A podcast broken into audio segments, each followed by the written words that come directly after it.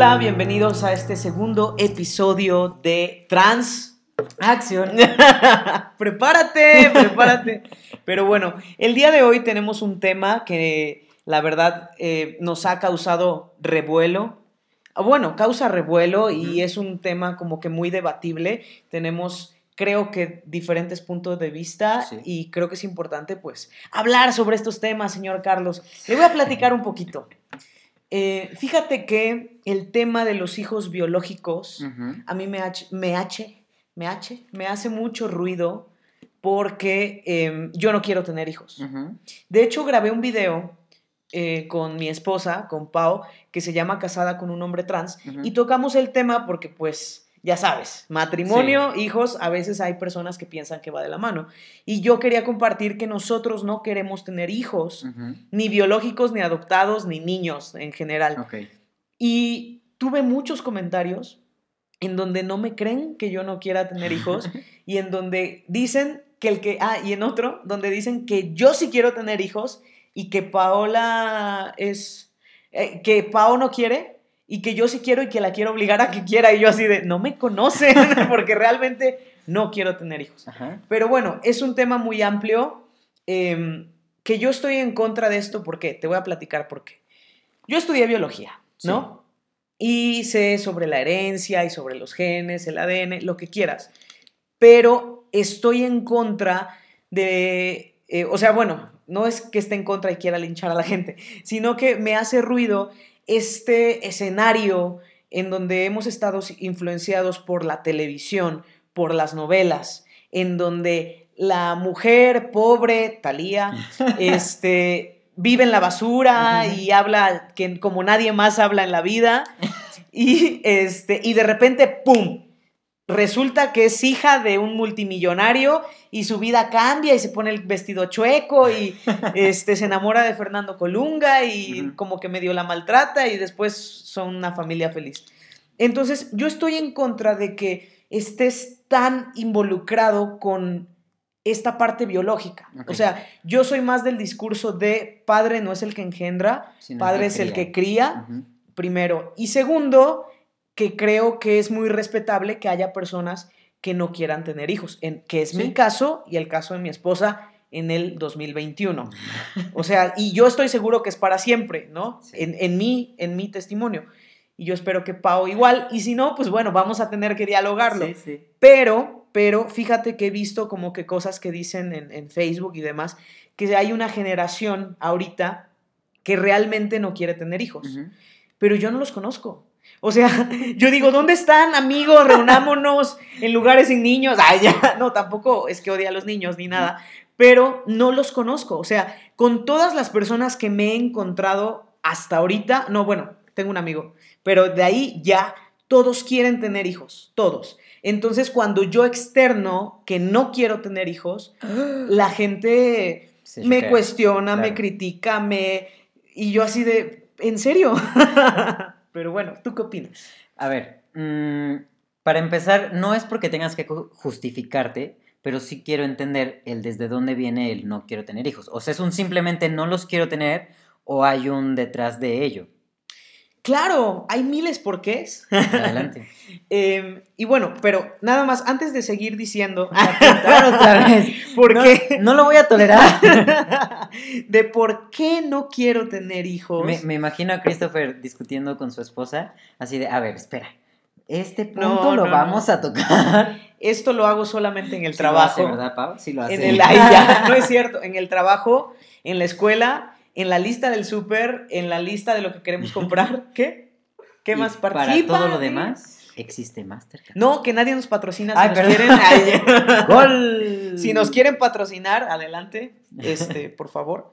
Eh, bueno, antes de decirte mis razones, quiero que anotemos este punto para abarcarlo más adelante, que son eh, hijos biológicos de personas trans. Ok, ok. Porque creo que es un tema muy, Muy importante muy desde nuestra perspectiva y yo conozco mucha gente, ¿no? Bueno. Es popular. Muy popular. No, o sea, no dije que con- conozco mucha gente, sino que conozco muchas historias de que van del tema. O Bueno. chismes, entonces. Ay, chismoso. ¡No! bueno, ¿por qué? Ay, quiero aclarar que no estoy en contra de los niños. Ok. tengo sobrinos y los quiero muchísimo. Ujú.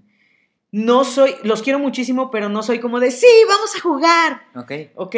Bueno, desde niño nunca me gustaron otros niños. O sea, la etapa de la infancia, aunque la estudié y la respeto y creo que es vital para el desarrollo del humano, pero no me gusta como que esta etapa en donde no puedes tener una conversación y una plática como que muy coherente. No solamente con la infancia y los niños, sino también a veces me cuesta con los adolescentes, o la gente más chica que yo, o la gente muy inmadura. No digo que yo sea el más maduro del mundo, pero sí me cuesta como que llevarme con gente con la que no podemos tener una conversación. Fructífera. Ándale, Ok. primero. Eh, segundo, bueno, los juguetes y eso, no quiero jugar. o sea, antes me gustaba de hecho mucho los videojuegos, ahora ya no tanto. Ujú. Sí podría decir ya no, pero bueno, ahorita descargo unos juegos y espero jugarlos, Usarlos. pero no me llama ya tanto la atención. Entonces, yo creo que un niño necesita padres que los deseen, padres que los quieran, padres que les pongan atención y, y padres que, que estén presentes. Sí. Y yo quiero estar presente en mi propia vida y en la vida de mi esposa, por supuesto. Me gusta mucho mi tiempo, me gusta mucho leer, me gusta mucho ver películas de terror y de clasificaciones de thrillers psicológicos y para adultos que no serían para un niño. Em, quiero mi dinero, no es que tenga, ojalá tuviera, pero si Sí lo que tengo, lo que tengo lo quiero para mí Sí. y mi esposa. Claro. Me gusta mucho como que comprarme ropa, a mi esposa pues también, entonces tenemos muchas cosas que no tuvimos cuando a lo mejor éramos niños, adolescentes y que ahora podemos trabajar para comprarlo, para mí es importante.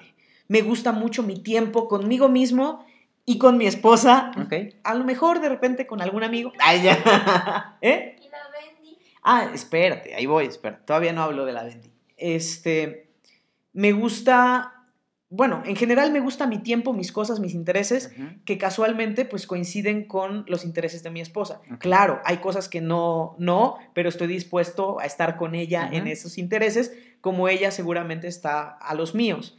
Em, un niño te quita tiempo, dinero, atención. Aparte es una responsabilidad de toda tu vida, o sea, ya lo tienes y eres responsable de él hasta que tú te mueres. Así ¡Qué es. flojera! O sea, yo quiero ser responsable de mí mismo. Apenas si puedes ser responsable de sí Exacto. Este, y bueno, por otra parte, yo amo los perros, a todos los perros.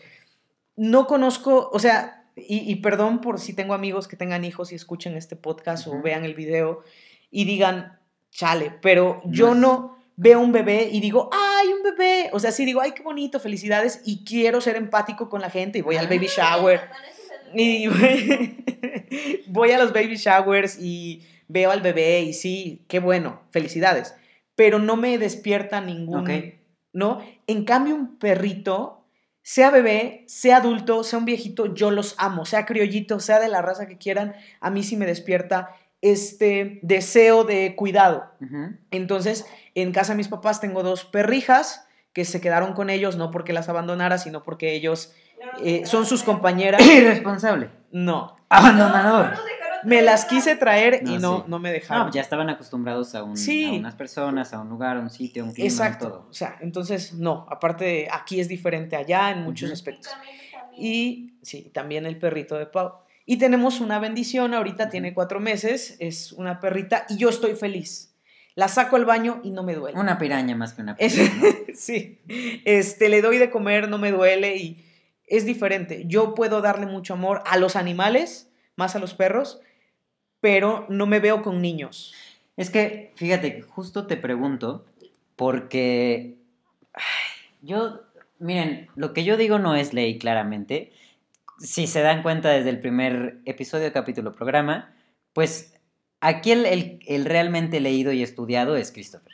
Y lo que yo digo es más como... Tú estudiaste tres carreras. ¿Qué Pero diferencia hay que haya medias. terminado una? O sea, Este, no, y además tiene una maestría el señor y todo. Pero, pero a lo que voy es que lo que yo comento es más bien como lo que veo, como lo que analizo, lo que introyecto, lo que me, me malviajo, o sea, es como una opinión más que una declaración. Y lo, y lo aclaro para que no digan, ay, no, es que Carlos dice que, porque pues... O sea, no- estás no diciendo se que yo sí hago declaraciones. No, Fuertes declaraciones por Fuertes Cristo. declaraciones por Christopher. Ajá. Es avalado por Christopher. Eh, no, pero tú al final cuando haces un comentario también lo, respalda- lo respaldas o lo fundamentas con cosas que has leído de, de, Bueno, de todo. ¿no? A veces. Bueno, muchas veces. Entonces, a lo que voy yo es, yo te hacía esta pregunta porque al final yo veo cómo tratas a Lucy, ¿no? Claro. Y veo este, al final no deja de ser un instinto humano el de, el de criar algo. Sin importar si es humano, si es un ratón, si es un perro, si es un gato, si es una planta, pero esa necesidad de criar, de cuidar y de... em, ¿Apego? pues, no sé si es apego la palabra, porque no, no siento que esa sea la palabra, pero esta, esta necesidad de, de, pues sí, de criar, de criar algo, de, de proteger algo, de cuidar algo y que algo esté en tus manos, porque al final dices que los niños son una responsabilidad, pero el perro también lo es. O sea, tú Sí. te vas de viaje y tienes que pensar si te lo puedes llevar, cómo te lo puedes llevar o con quién dejarlo y si va a estar bien, si lo va a cuidar bien, si le va a dar su comida, le dejas tu playera para que no te extrañe, Sí. le de- o sea, dejas Es que todo ya cuidó a Lucy una vez. Sí. este, o sea, tú procuras por completo a, a- a- a A Lucy, ¿no? Y no la ves como, como algunos ven A un perro. a un perro, que Claro. es una mascota y es como, ay, ahí le dejo un Sí. plato, un chingo de comida, ay, perdón, un montón de comida y ya estuvo. Sí. Sino que sí tienes este instinto de, de bueno, porque soy un exagerado también. Pero no importa si exagerado o no. O sea, al final, por ejemplo, yo no, yo no llego al nivel que tú llegas de, de, de aprensión, por ejemplo.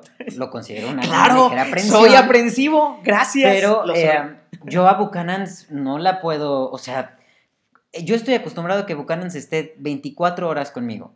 Va conmigo a todos lados en el carro, va conmigo a todos los lugares. Yo siempre pregunto, ¿puede subir, no puede subir? Eh, eh, um, y cuando no está conmigo, para mí es como, ay, sí, la estarán cuidando y estará bien y no habrá hecho algo. Y, o sea, entra esta, esta sensación de cómo está ella y si está bien o no, ¿no? Ajá. Yo sí quiero, ah, antes de entrar, mi hermana, por ejemplo, es una persona que igual que tú, desde muy, muy joven dijo, yo no quiero tener hijos, a mí no me interesa, porque para ella es una mentada el traer a este mundo, para como está, un niño, ¿no? Claro, que es otro tema. Es un tema, sí, sí, sí. válido. Sí, ¿no? es completamente válido.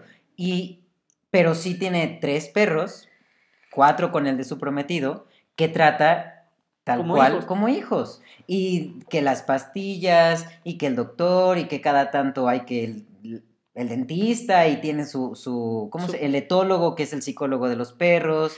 Y yo es. Bueno, el etólogo es alguien que estudió el comportamiento humano. Le- perdón, humano, perdón, el comportamiento animal. Vulgarmente le decimos el psicólogo de los perros. Pero es que, bueno. También hay psicólogos para perros como tal. Es que la ¿Ven psicología. cómo es el, Ay, he, leído? No, No, es que la psicología. eti- bueno, ¿qué dice?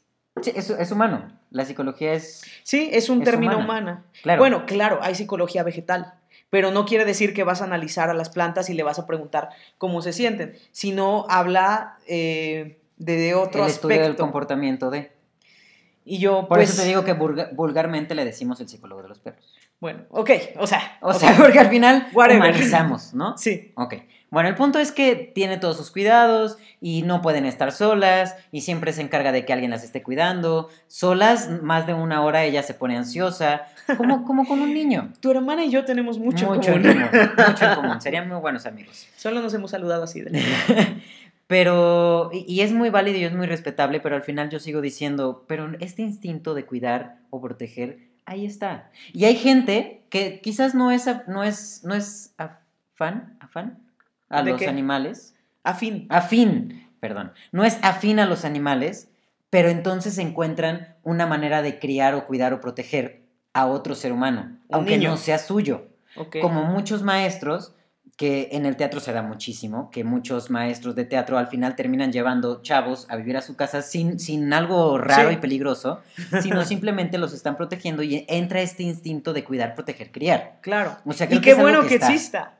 Sí, claro, porque al final son chavos que sí necesitan... Y es el cuidado humano y la empatía y la sensibilidad, ¿no? Por eso es que yo lucho tanto contra este... O sea, es, ok, no quiere, tú no quieres criar un hijo propio, pero no está... Tu instinto de protección y cuidado sigue existiendo. O sea, sí. Y se ve proyectado en otra cosa. Claro. O sea, por ejemplo, cuando fui maestro, me preocupaba mucho por los chicos. O sea, a lo mejor no al grado de llevarlo a vivir a mi casa, este, como los profesores que comentas, pero sí me involucraba muchísimo y sí tenía este instinto de protección. Y no solamente con mis alumnos, también con algunos amigos, Sí. ¿no? O sea, que te preocupas y quieres protegerlos.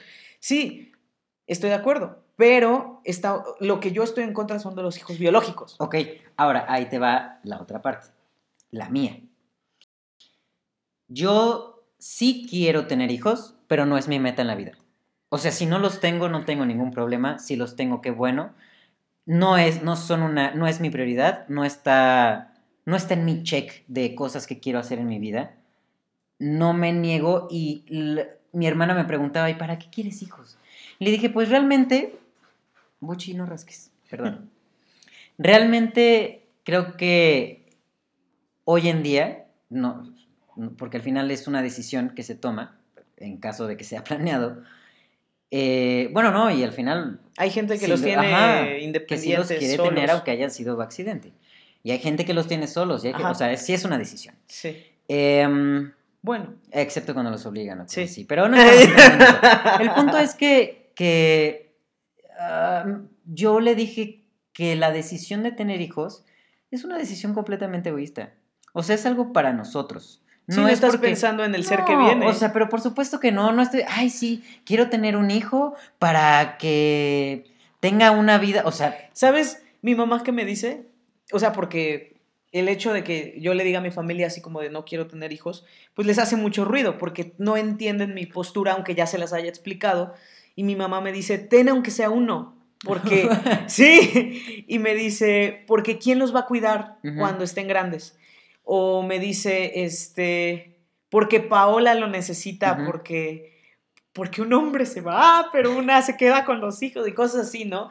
Y yo, no, es que así no son las cosas. O sea, ¿por qué alguien me va a tener que cuidar? ¿Por qué no puedo trabajar y trabajar y juntar dinero y... asegurar mi vejez. Sí, exactamente. Claro. No necesito quien me cuide, ¿no? Sí. Y si sí lo necesitara, pues le pago a una enfermera, ¿no? O a, mi- o mis sobrinos. No sean malagradecidos. Hay más familia, ¿no? Sí. Sí, es, es justo eso, que, que al final la decisión de tener hijos para mí es una decisión, es muy, o sea, personal no me refiero a que cada quien tiene su propia decisión, sino que es para un, para una satisfacción personal. Yo quiero tener hijos porque me encantaría esta parte de, de ver nacer, de criarlo, de educarlo, de crear un, un- por ejemplo, si es un hombre, que sea un hombre educado, deconstruido, que no crea que bla, bla, bla, todo lo que yo hoy, Sí. hoy defiendo tanto. Y si es una mujer, lo mismo, deconstruida y Feminista. odio usar esta palabra, pero empoderada. Este, ¿Por qué odias la palabra no sé, no me gusta, siento que no, no es el término... Un sinónimo de empoderamiento. Lo voy a buscar. Ok. Me lo dejo de tarea. Este, entonces, eso, el- el- y, y ver que vaya a la escuela, y este llanto de no, ya está grande. Y luego este, este momento en el que llegan los celos de quién es ese chico, chica, chique, porque ahora ya no quiere estar conmigo y prefiere estar con sus amigues. O sea, esta sensación de... De abandono. pues sí, o sea, es... es, es ¿Quieres un- tener un hijo para que te abandone? Exa- o sea, te digo que es, o sea, todo lo que conocemos como el proceso o el camino de lo que, de lo que es tener un hijo, lo- sí me divertiría mucho tenerlo. Y Claro. y perdóname que interrumpa, y, y tener este, esta satisfacción de verlo crecer y de verlo lograr sus metas y poder decir, sí lo hice bien. Pero al final no deja de ser, o sea, que yo, yo quiera el bien de, de mi ser, o sea, de mi hijo, hija, hije, es una satisfacción personal lo que estoy buscando. Es, Claro. un- es una sensación de sí lo hice bien, sí lo eduqué bien, sí lo llevé por el buen camino, sí le dije las cosas como tenían que ser, sí, bla, bla, bla, pero todo es para mí, para mí, para Sí. mí, para mí. La consecuencia es el cómo resulta. De lo que suceda. ¿no? Así es, sí, sí, sí. Pero, ¿por qué no hacer eso contigo mismo? ¿Por qué, se- por qué- parte no entendiste de, de satisfacción extraña personal masoquista en la que me primaria? Exacto. O sea, porque qué padre que quieras eso para alguien más, pero ¿por qué no buscar eso para ti mismo? Pues es que, o sea, yo estoy seguro de que al final he tenido esa realización o esa sensación de, de- de satisfacción en mi vida Y es como, necesito más, necesito saber que puedo más. Por eso le estoy diciendo que es un tema muy egoísta. Necesito más, necesito ya no solamente en mí, porque yo ya, o sea, no, estoy en, en, una situación perfecta de salud mental y de realización, pero sí creo que he hecho un buen trabajo conmigo, porque les voy a explicar una cosa muy interesante que platico con mi psicóloga. Como yo tuve una infancia en la que prácticamente crecí solo, porque mi mamá pues trabajaba todo el día para poderme mantener y mi padre vivía en la Ciudad de México mientras nosotros vivíamos en, la en, en Cancún, pues yo me crié solo. Yo me calentaba mi comida, yo hacía mi tarea si quería, si no quería. O sea, yo era responsable de mí mismo desde los ocho años. Entonces yo, y perdón si mi madre escucha esto, pero yo considero que yo me crié a mí mismo. Entonces, llega una edad en la que cuidarte ya no es, o sea, ya, es más bien una situación natural de la edad. O sea, la edad adulta ya eres responsable de, tu, de ti mismo, ¿Sí? o sí. Y el que no es responsable de sí mismo es porque no ha tenido una madurez, ¿no? claro. Pero no es algo que, que como niño debas hacer. Como niño tus preocupaciones son otras y quien debe de preocuparse por cuidarte y por criarte y por educarte pues es del adulto al niño. Entonces yo al, haberme brincado esa etapa infantil y haber tenido que criarme a mí mismo, llega la etapa adulta y ya no tengo a quien, o sea, ya es, ya, es natural que claro, ya estoy en una situación normal en la que pues tengo que protegerme a mí mismo y cuidarme a mí mismo y soy responsable de mí mismo, pero ya es natural, ya estoy en el lugar en el que debería de estar. Y entonces esta necesidad de querer cuidar se tiene que proyectar en algo más. Y el problema es que yo lo he proyectado en parejas, en amigos, y eso claramente no es lo más sano, porque al final, en vez de tener una relación de, pareja, estoy teniendo una relación de padre-hija. Claro. Y también me pasa con amistades, en que en vez de ser amigos, parezco más su, papá que su amigo. Y hay un trastorno que lo explica. no, es que eh, está como bueno, es, hay, existe el síndrome de, Wendy. ¿Lo conoces? Claro, sí, sí, sí. Que Wendy es la de Peter Pan. Y Wendy cuida a Peter Pan. Entonces, busca, eh, esta persona busca a quien cuidar, a quien, como terminar de criar casi, como Peter Pan que estuvo abandonado. Que existe la contraparte, que es el síndrome de Peter, Pan, que es el que se rehúsa a crecer y a madurar y necesita de alguien más que lo esté atrás de él, ¿no? Ay, que yo sí tuve una relación, algo así. Pero bueno, entonces, diciendo todo esto, creo que es por eso que no es una meta en mi vida. O sea, que no es un, es que sí quiero tener un hijo y si no lo tengo siento que no voy a, estar, o sea, mi vida no va a estar completa. O sea, simplemente no estás ni de un lado ni del otro. No, estoy en medio. Si la persona con la que llegue a, crear una vida y una historia quiere tenerlos, mira, adelante, tengámoslos.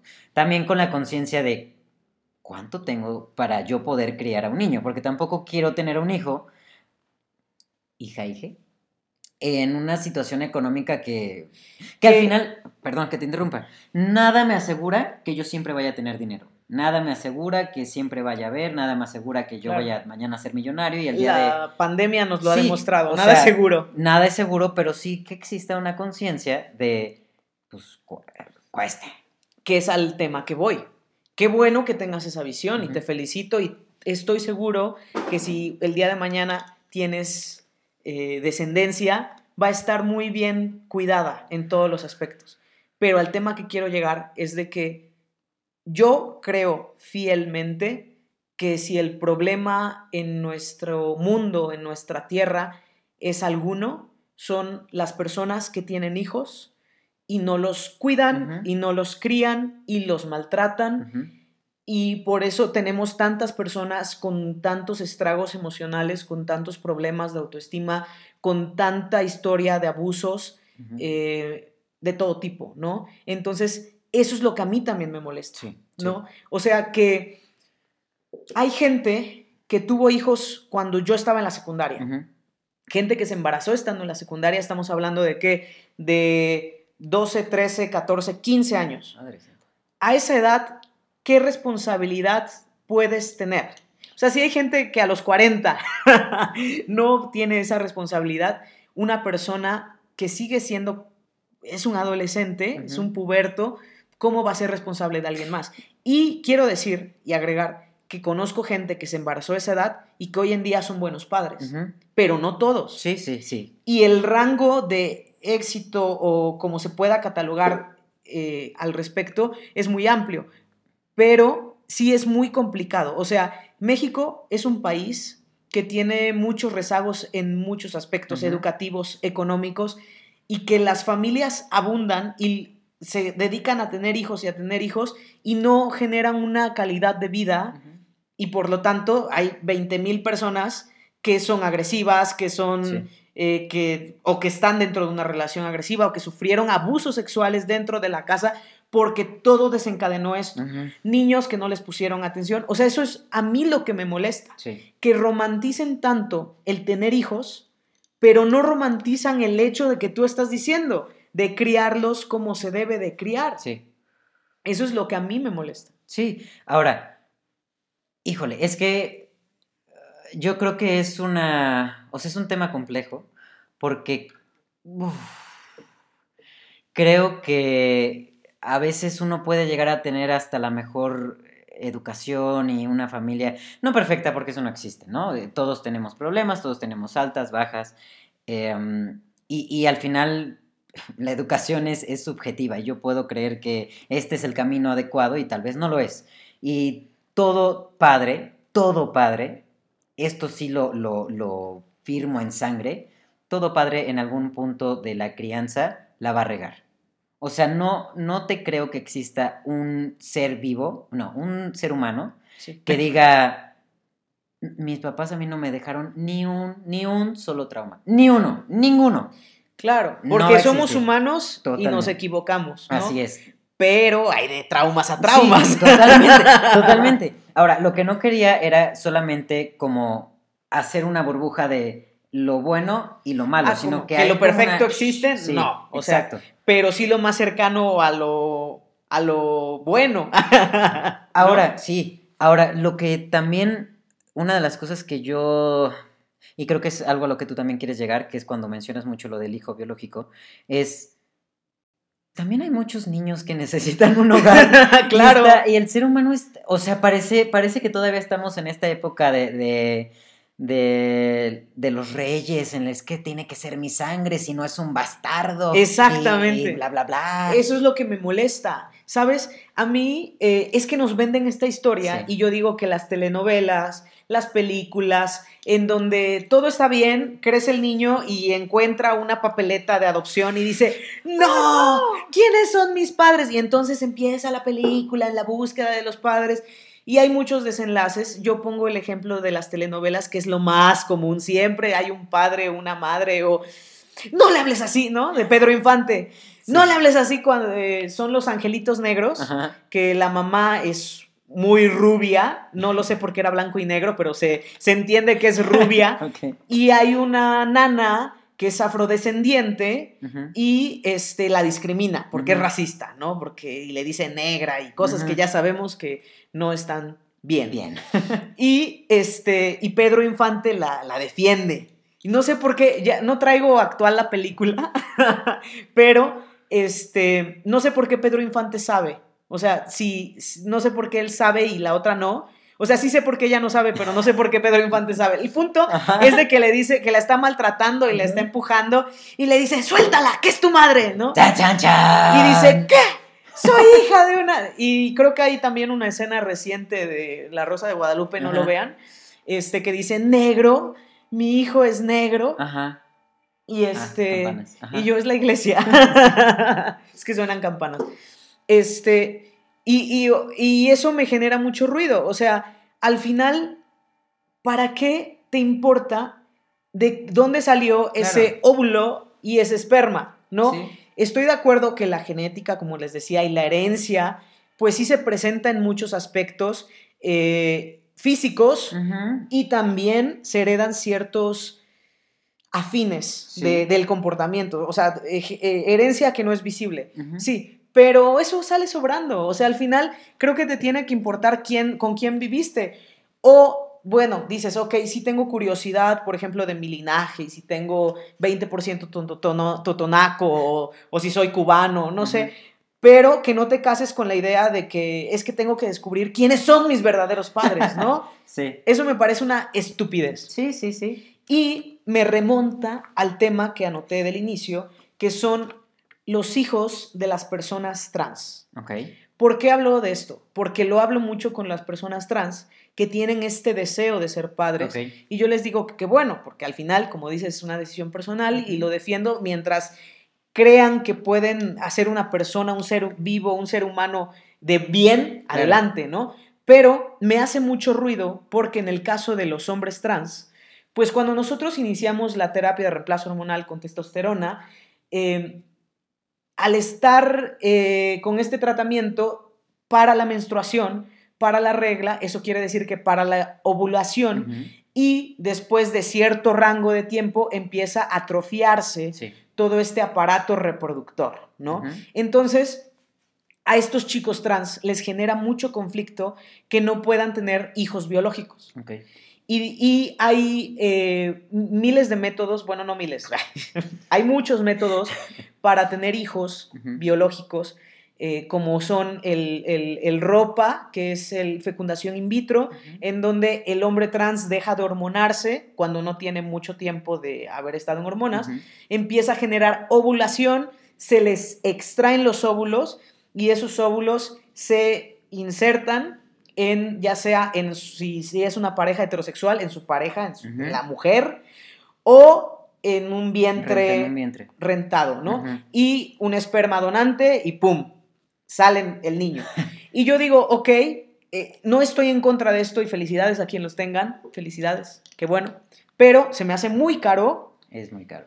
es muy caro. Y segundo, ¿para qué? O sea, si yo el día de mañana quiero tener un hijo con mi esposa, pues que nos donen un esperma. Eh, hay eh, este, hospitales donde ya tienen así el S y hay hasta catálogo. En, en Guadalajara hay catálogo y dice, ay, quiero este, ¿no?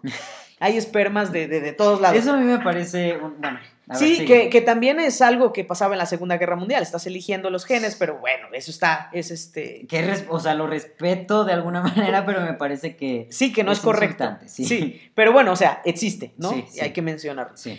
Este, y no, no me va a importar de quién sea este esperma, ¿no? En el caso, por ejemplo, de mi esposa, que digamos, bueno, que te hagan inseminación artificial, que es más económica, antes costaba más caro, ahorita hay como hasta de 15 mil pesos, 10 mil pesos más o menos el procedimiento, creo que dos intentos, no sé, no, vayan a investigar a las Sí. clínicas. Y, y ya, ¿quién lo va a mantener? Yo. Claro. ¿Qué apellido va a tener? El tuyo. El mío. Si, me, si es más alto que yo y me carga, pues ya, ¿no? O sea, a mí no me va a importar físicamente como sea. Si no hereda mis entradas que mi papá me heredó, pues qué bueno, ¿no? o si las tiene y se parecen a las mías, digo, chale, te tocó. O sea, creo que no tenemos que casarnos con sangre de mi sangre, Sí. hijo de mi hijo. O sea, que mis papás digan, ay, es que no es mi nieto. No, ¿cómo no? O sea, tiene tu apellido también y está aquí conviviendo. Y quien lo está criando es tu hijo, por ende, es tu es nieto. tu nieto.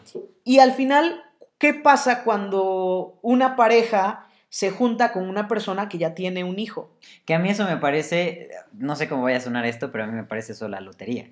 Pues, es- o sea, siempre fue como, desde una edad muy corta, ya viene la familia. dije, sí, o sea, estaría padrísimo el, el yo poder enamorarme de una mujer que ya tenga el hijo y ya, mira, me Ay, no. ahorré, me ahorré, me ahorré el tema de si es de adopción, si es de inseminación, lo que tú quieras. O sea, eso ya está Bueno, ahorrado. Ya está, y- es más criado, ya está. Pero hay muchas, es muchos escenarios. O sea, Sí. puede haber que exista el papá que sí está involucrado o que bien. sea, no. ¿Y qué tal si es un papá todo violento y que diga que es mi hijo y tú no te vas a meter en su educación? O Sí, no sí sé, pasa, o sea, muchas cosas, sí. O sea, no estoy en contra de las mamás solteras que tengan hijos, adelante. O sea, sino que eh, sí es importante como que quitar este rango de tiene que ser mi mismo, o sea, la misma línea para que sea mi hijo. Lo que dices, hay niños que puedes adoptar. Es que no sé quiénes son sus papás. pues, ¿Y? O y sea, luego, E incluso a veces en las que ni uno sabe cuál es su, su, su, o sea, qué hay detrás de nuestra familia. Ay, o sea, yo las veces que, la vez que fui al psiquiatra que me dijeron, bueno, ¿y algún familiar que haya padecido alguna enfermedad mental? Y yo, No tengo idea. No tengo idea. Y si lo tuvieron, no dijeron nada. Claro, exacto. Porque no hay educación. Al final, tampoco sabes de dónde vienes tú. O sea, Sí. ¿para qué te haces el muy sabiondo de, ay, sí, no, yo sí conozco mi linaje? No lo conoces. Sí. No lo conoces y a veces hasta es mentira lo que te dicen. Mi abuela era muy fan de decir que ella era gringa y no sé qué tanto. No es cierto, ella nació en Tijuana y porque tenía... Más mexicana que el Sí, nopal. yeah, yo, yo, yo soy gringa y somos de descendencia también española. y- Ay, abuela, por favor, ¿no? Sí, o sea, y creo que es algo que los mexicanos tenemos muy, somos muy clasistas, Sí, sí, sí. eh, que el abuelo español, que el bisabuelo español, al final no interesa y hay un experimento muy interesante que abunda en YouTube y en Facebook, de que hay personas que dicen, ay, o sea, a mí me caen Ah. bien todos, pero los de Irán, no, no, a mí me caen bien todos, pero los españoles me caen gordos. Y les hacen un examen de ADN Y tienen, ¿no? y tienen un porcentaje de esa nacionalidad y les Sí. explota la cabeza. Es lo mismo, Sí, ¿no? sí. O sea, me puedo ver bien mexicano como el nopal y de repente tengo un pariente alemán, ¿no? Y nada que ver. Que es lo que hace alusión, por ejemplo, cuando en la película de Pedro Infante, que ella no sacó los rasgos tal cual de su mamá pero era su mamá y eso pasa, ¿no? Entonces, creo que nos debe- debemos de divorciar en eso y que los hombres trans que nos vean, nos escuchen, pues no se sientan mal si, no- si ya tienen 10 años en tratamiento y no pueden hacer eso, porque no es necesario. Claro. O sea, si tú estás con una pareja o no lo estás y quieres tener descendencia, pues busca adoptar o busca la inseminación artificial o búscate una pareja con ya un hijo, ¿no? Este, pero pues no te cases con esa idea de María la del barrio. Sí, de del Barrio. Sí, sí, sí, totalmente. Además, digo, al final, yo decía, un- ¿a ti te dije el chiste de los mosquitos? Eh, No me acuerdo. Yo, yo, yo lo inventé, yo lo inventé. A ver, un Esto es patentado inventado. por, por Carlos Salazar. A ver. Este, ya ves que hay mucha gente que dice, bueno, ¿y los mosquitos para qué existen? Eh, bueno, sí tienen una razón. Sí, alimentar a, a- En el, en el rango evolutivo tienen una función, ¿no? Pero bueno, eh, no voy a arruinar tu chiste. Ok, gracias. ¿Para qué existen los ya, mosquitos? ya lo arruinó, pero no importa. Mucha gente pregunta, bueno, ¿y los mosquitos para qué? No, porque son molestos. Sí. Y entonces yo digo que los mosquitos existen para controlar la sobrepoblación de la humanidad. Por eso eh, el dengue. lleva, claro, exacto, por eso el dengue. Zika. Lo- con, lo que, con lo que no contaban los mosquitos, o sea, bueno, no contaban con mi astucia. Con lo que no contaba la naturaleza, vamos a decirle así, es que el ser humano fuera a crear todo tipo de, de, mm, eh, soluciones para dichas enfermedades. Y bueno, es, para eso digo que yo, yo digo que existen los mosquitos. Pero el punto es que estamos en un momento de sobrepoblación. ¿Y- Hay humanos. ¿Cuál es el chiste? Es el chiste. es el chiste. No, pero qué. O sea, no es un chiste, es una explicación de para qué existen Ah, los mosquitos. ok. Más bien, es una teoría mía que es- me resulta chistosa. Pero es cierto también en el control de población. ¿Ves? O sea, no es para eso que Soy existen. muy pero- listo. Yo no bueno. necesito estudiar. No, no es cierto, estudien, lean mucho. Bueno, continúa. Entonces, estamos en un punto de sobrepoblación. Hay humanos, o sea, de verdad, pareciera, imaginen, bueno, al menos yo sí me lo imagino, como si este fuera el mundo y los humanos ya están así desbordándose del planeta. Eh, eh, yo, yo así es como visualizo nuestra situación. Entonces, también digo, si uno va a ser egoísta y decir yo quiero criar a alguien por satisfacción personal, pues mínimo alguien que ya está aquí, ¿no? O sea, porque al final, por ejemplo, mi hermana que dice esto de ¿para qué quieres traer un niño a este mundo que ya está jodido y al final qué les vas a dar? ¿Un planeta sin agua? Eh, um, ¿Pandemia? sí, o sea, en una situación, en una crisis económica, en una crisis política, en una, o sea, lo que tú quieras. Sí. Pues sí, sí, es, o sea, respeto mucho el, el querer tener hijos propios. Propios me refiero a, a inseminación, a todas estas cosas fuera de la adopción, pero también no, no ah, tachar como, como una posible primera opción el adoptar a un ser que ya existe y, Y que, que está todos los necesita- días necesitando de una casa estable en la que tenga a, a su papá, papá, mamá, mamá, o el Atención. término que sea. Sí, exacto. Entonces, no, no quitar eso. Y también, yo entiendo que, que el tema de la adopción es bastante complicada y que es un proceso muy largo y que no cualquiera puede adoptar, pero también no hacerlo tan complicado con el simple hecho de que tú te asegures, tu gobierno, te asegures de que la persona que va a adoptar al niño está una en una situación estable de emocionalmente. Claro, tanto emocional como económicamente. Con eso, o sea, no, no ponerlo tan complicado de, no, tienes que ganar arriba de 80 mil millones, o no, porque tú estás soltero, soltera, soltere, o no, porque son del mismo género, o no, no, no, o sea, ¿para qué quieres tener a esa cantidad de niños en un lugar? Esperando hogar. Esperando un hogar y sufriendo esta sensación de abandono, porque al final, por el simple hecho de ser eh, niños en adopción, ya tienen una herida de abandono. Claro. Ya tienen una herida de rechazo, ya la tienen. Ya es algo que, aunque tengan meses de nacimiento, y esto es psicológicamente comprobable, ya tienen una herida de abandono y de rechazo. Y biológicamente comprobable, ¿no? Me comentabas también que habías... No, ¿no eras tú? bueno, hay un estudio sobre el abandono a ratas y chimpancés. Ah, no, no era yo. ¿No? Bueno, alguien me dijo. hay muchos estudios sobre este abandono y crea, pues, una herida muy grande en el desarrollo más adelante porque fueron abandonados por su mamá. En el caso de seres vivos que tienen este ciclo de que están juntos, sí. porque hay otros que no, que dicen, ya naciste adiós, ¿no? sí, como las... No, las arañas no. Em, los, hay algunos este, caballitos de mar, algunos. Ah, Las tortugas igual hacen eso, ¿no? Eh, no sé. O sea, sí o sea, dejan el huevo y no sé, y debería saber. Por lo que yo he visto en las playas. Ahí abandonan el huevo. ajá, sí, los dejan enterrados, nace la tortuga y la tortuga solita va, ah, y se va. Sí. Bajo del mar. Y fíjate que yo vi un caso en que no quiero como que profundizar tanto para que no lo busquen y... Porque no, o sea, pero sí me hizo ruido hace poquito de una pareja que fallecen la mamá, lamentablemente, y sus. y cuatro. y tres niños. No, cuatro niños. Ajá. Y queda el papá con otro niño. Y yo dije, pues qué mala onda. La verdad, pues sí, porque cuando fallece alguien, pues qué mala onda. Y qué triste porque fue muy abrupto. Pero dicen la edad de la mamá y tenía 27 años. Y yo hago cuentas y digo 27 años, cinco hijos. Y digo, híjole, ¿no? Qué mala onda. Este, pasa, fue, yo ya dije que no iba a dar datos, pero eh, es que no quiero como que atacar directamente a alguien, ¿no? O sea, sino que digamos que les pasó eso porque en la zona donde vivían, pues era inestable y este pasó este accidente por obras naturales de tormentas.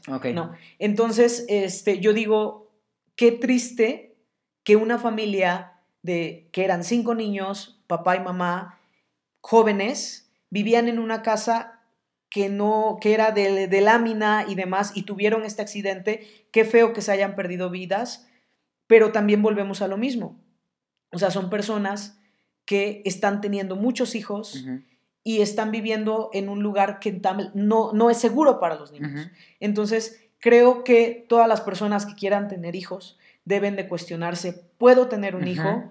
No solamente lo voy a mantener, porque también tenemos este escenario, y mira que también conozco varios, que nacieron y les dieron todo en bandeja de plata y, un carro, como la canción de Franco de Vita, no basta. Este, sí, exacto. Y los abandonan emocionalmente y de atención. O sea, creo que somos la generación que se tiene que preguntar por qué hacemos las cosas, para qué y qué va, cómo va a ser, ¿no? O sea, planificar para que, crea, hagamos una diferencia y no traigamos a hijos porque ya me casé y lo que sigue es tener hijos, ¿no? Este, o quiero casarme para tener hijos, o ya, ya tuve hijos y tengo de diferentes mujeres, porque también cuántos hombres hay que tienen muchos hijos con muchas mujeres, ¿no? Y, y, más sobrepoblación y aún no lo ve, o cuántos se fueron a Estados Unidos y ya nunca más supieron de sus papás. Entonces, creo que sí, si tienes hijos, que lo hagas pero conscientemente. Con conciencia. ¿No? Que también es otro tema, por ejemplo, más adelante, eh, el aborto, ¿no? O sea, voy a tener este hijo de verdad, si fue un accidente, o no lo voy a tener. Creo que es un pensamiento que sí tenemos que tener en claro, porque nuestra generación como que está en ese, ¿no? En ese cambio, en eso de antes. O sea, antes era de fulanita se embarazó, y había muchas cosas. O, la casaban, este, o, la, escondían. o la escondían y decían que era su hermano, que también es otra novela, así como de, mi mamá es mi hermana, ¿no? Este, pero también se daba, ¿no? Sí, Eso sí. sí era real. Y, este, y también te hace un shock.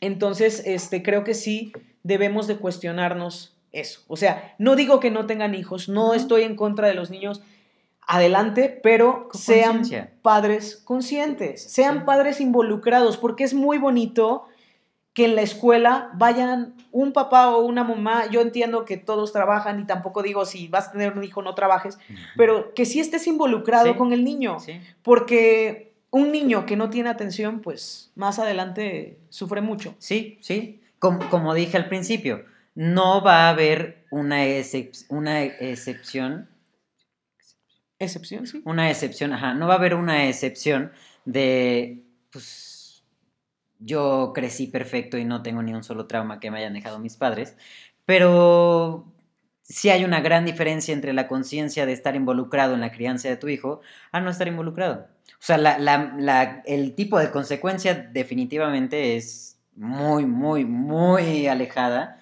entre un padre involucrado y un padre no involucrado. Yo entiendo que, que al final todo puede suceder y puede llegar esta situación en la que, híjole, trabajas 12 horas y está complicado ver a tu hijo porque pues al- en algún punto de la vida pues todo cambió, perdí el trabajo, vino la pandemia, lo que tú quieras. Pero entonces encontrar este momento de poder seguir creando un vínculo con tu hijo y no dejar de escucharlo, no dejar de platicar. Claro, no que se vea un de estar ahí, interés. estar presente. Sí, o sea, tengo mucho trabajo, pero ¿qué pasó? Sí, sí. ¿No? O sea, vengo cansadísimo, pero platícame tu día. Te doy 5, 10, 15, 20 minutos. O sea, Sí. no, no como tal decir tienes 15 minutos para hablar conmigo, sino sí darte el tiempo de, de platicar y, y estar involucrado en lo que hacen y no hacen, lo que van aprendiendo, lo que escuchan. Porque cuando uno le pone atención a los hijos, empieza a entender cómo es el entorno en el que se está desenvolviendo. Y si es el adecuado o no es el adecuado. Si hay que ayudarlo como a, a encontrar un, un- un camino de provecho o está en una línea correcta. O sea, eso no lo vas a descubrir si no estás en contacto o si, o si no estás involucrado con. Y, y apoyarlo siempre en, en cosas como los deportes. Este, o sea, si le gusta el fútbol, ir a sus partidos. No me gusta el fútbol, pues ni pedo. ni- no sé si puedo decir groserías, pero ni Creo modo. que sí puedes. Ni modo, vas al partido, lo apoyas, le echas porras, porque yo que yo jugaba tocho y, y decirle a mi mamá, oye mamá, ¿vas a ir a mi partido? Ay, no tengo sueño. Para mí era como, "Ah, mi Sí. mamá no quiere ir a verme. Y yo llegaba al partido y escuchaba a las mamás a las Ay, 8 de la mañana, que eran horrible. los partidos, de yo soy, ¿quién? Mm. La mamá de, no sé, Juanita, que sí, que no, la mamá de Juanita. Y ahí están las tías. ¡ah! Sí, Porque así hay y, familias. y, y para Carlitos no había mamá. O sea, Ay, para. Carlitos. o sea, no había y, y sí se siente feo. Sí. Y, y también yo sé que hay, o sea, quizás yo sería de esos papás apáticos de no quiero gritar en la porra. Pero, pero, Pero sí me estoy. emocionaría y sí estaría ahí y al final del partido, órale, abrázalo, o en cosas artísticas, danza, música, pintura, o sea, estar involucrados en lo que a tu hijo le gusta y en lo que se está desempeñando, estar, estar presentes, vuelvo a E repetirlo. impulsarle. Sí, Porque va a haber niños que no les gusten las matemáticas. claro. Y yo sé que, bueno, contamos Mm. con un sistema educativo, tiene que pasar a matemáticas hasta que se libere de ella en prepa, si es que estudia otra carrera que no tiene que ver con matemáticas, pero sí tratar de ser un poco más comprensivo para que vaya desarrollando sus actitudes y tener bien claro que un hijo no es la continuidad de ti. Un hijo claro. es un ser independiente muy diferente a lo que tú eres. Sí, eso O sea, puede tener cosas tuyas y puede ser que puede ser completamente diferente y debemos de respetar. em, porque luego eso pasa, le quieres imponer a tu hijo qué estudiar, qué vestir, qué es lo que quieres que sea, con quién quieres que salga. Sí, O sea, cuando es importante que quien lo quiera, ¿no? sí, sí, sí. sí. Eh, pero no, o sea, no solamente eso, sino este, pues en el desarrollo del niño tienes que enfocarte en que se sienta contento en cómo vaya, pues, este, si me gusta el fútbol, ok, va, vamos a jugar fútbol. Si mañana le gusta el básquet, bueno, pues ahora le gusta el básquet, Sí. ¿no? O si te dice, ¿sabes qué? No me gustan los deportes, no invalidar su opinión por el hecho de que está en una edad, sí. ¿no? Eso creo que también es importante que mencioné. Y, y creo que justo de ahí parte esta sensación de que hoy en día todavía creemos que tenemos que salir del closet. el que les, les imponemos el cómo deben de ser, cómo deben de actuar, cómo de qué les debe de gustar, que al final, aunque no de manera directa le digas, a ti te tienen que gustar las niñas o a ti te tienen que gustar los niños, te sientes obligado a cumplir sí. un, un ideal, un patrón. Exacto. Hay, hay un, un, método de enseñanza, creo que así se le llama, no, no me crean tanto, investiguenlo, hagan su tarea, que se llama el efecto Pigmalión, una cosa así, en la que es reforzar desde lo, desde lo positivo. O sea, el, por ejemplo, tu hijo no es bueno en matemáticas. Y es, ay, no, es que eres bien tonto para las matemáticas. Y a ver, ponte a estudiar y a ver, repítelo. Y a ver, dime, ¿cuánto es dos por dos? ¿Cuánto es tres? No. Así aprendimos las tablas. ¿En qué es bueno tu hijo? en pintura, en deportes, en español, en lectura, en lo que tú quieras. Ok, entonces reforzar esas cosas en las que son buenos, no dejarlo de lado como, ah, es que para eso ya eres bueno, entonces no lo tengo que reforzar. Sí reforzar siempre lo bueno, hacerlos entender que se... que, el ser humano se, se, define por muchas cosas y principalmente para, los, para lo que eres bueno. Es decir, eres una persona atenta, eres una persona amable, eres artístico, eres, no sé, empático, o sea, hacerlos entender que lo que los caracteriza es para lo que son buenos y no para lo que son malos. Claro. Porque siempre existe esta típica presentación o plática, o como yo he estado bromeando de que él es el estudiado y yo no, es este de, bueno, es que él es el listo. Bueno, es que yo la verdad soy medio menso. Para... Esa es nuestra carta de presentación. Bueno, yo la verdad no leo mucho. Bueno, yo la verdad tengo dislexia. Bueno, o sea, siempre como que lo primero que presentamos de nosotros es lo malo. Es lo malo, a menos que son, sean y no sé si, si, si me atrevería a usar este término, que sean unas personas egocéntricas que se la pasan oh. tirando Pero es que es muy diferente. O seguros de sí mismo. Claro, eso. Es muy diferente ser seguro de ti mismo a ser un, un, un, un egocéntrico que está La diferencia es la humildad. Sí, ahí está. Entonces, reforzar siempre lo positivo y trabajar de una manera. O sea, ahora sí voy a sonar muy cursi, pero desde el amor lo que no le sale bien. No te funcionan las matemáticas, vamos a buscar una manera en la que la puedas comprender porque al final sí, sí te va a servir para la vida. Lo vas a necesitar porque en algún momento vas a ser adulto y vas a tener que pagar impuestos y vas a tener que hacer esto. Entonces, mínimo que tengas una base o que lo entiendas para que si tú tienes la capacidad económica de contratar a un contador, el contador no te vea la cara de idiota, ¿no? Claro. Pero nunca dejar de reforzar para qué eres bueno y no explotar el para que eres bueno. Como este de, es que tú dibujas muy bonito, te voy a meter a clases de pintura. Papá, mamá, como quieras. Es que no, o sea, sí me gusta pintar, pero no quiero dedicarme a esto. No quiero ir a una escuela, no quiero estudiarlo. O sea, solo quiero hacerlo en mi habitación y desarrollarlo en mi privacidad. Creo que al final es, como respetar em, y amar, ¿no? O sea, yo, Christopher, yo sé que soy un hombre de 29 años que no tiene hijos y les está hablando sobre criar niños, ¿no? Y a lo mejor muchos van a decir, ah, pues no tienes hijos, no, no tengo porque no quiero. Pero, fuiste, pero fuiste hijo, Cris. No, ajá, entonces es que quiero como que rescatar así como que me van a venir a dar clases de crianza. No, o sea, bueno, claro, en la maestría de neuroeducación hablaron sobre las etapas de crecimiento y sobre de cero a no sé qué, la primera infancia y bla, bla, bla, y toda la importancia de esto que yo creo que deberían de saber pues todos los papás, ¿no? Y también todos los maestros, porque hay maestros que, que, también son muy malos, pero creo que al final, aunque no, no, necesitamos ser ni estudiados, ni letrados, ni leídos para amar a nuestros hijos o amar a las personas que estamos ayudando a crecer o a vivir. Y en general es respetar que es otro ser humano y amarlo. Amarle en general y eso va a llevar a todo lo, positivo y a que sea una persona el día de mañana que no tenga problemas de autoestima, que no esté en relaciones conflictivas o tóxicas porque siente que eso está bien o es normal, ¿no? Entonces, em, los hijos biológicos es algo muy complejo, muy amplio, pero creo que es algo que tenemos que hablar porque antes estaba como que las paternidades muy... Em, como muy distanciadas. O sea, como que el papá llegaba a regañar.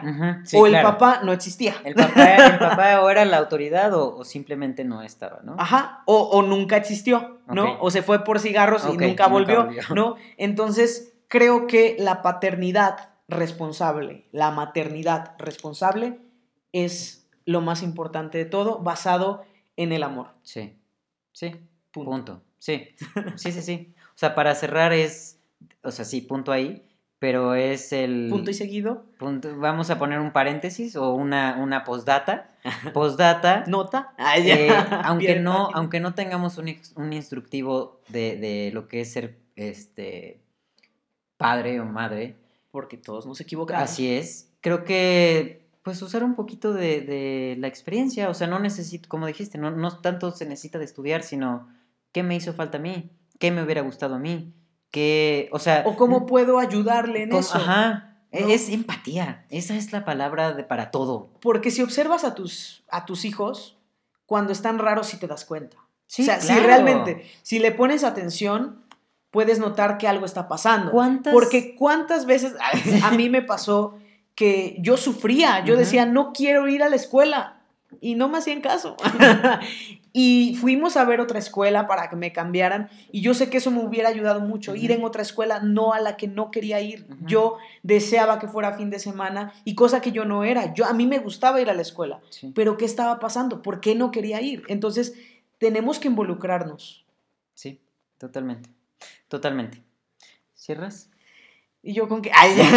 Y yo, cierro. Sí. Este, no, pues muchas gracias por este tema, como les decimos, es muy amplio, pero sí queríamos platicar un poquito desde la perspectiva de hombres trans y de un hombre trans que no quiere tener hijos, otro que está en medio y que nos quitemos ya esto de María la del barrio, por favor, porque no, no tenemos todos padres millonarios y aunque los tuviéramos al final el dinero se vuelve inverosímil en esta vida. Sí. Sí ayuda mucho, pero al final no, no es todo lo que necesitas, ¿no?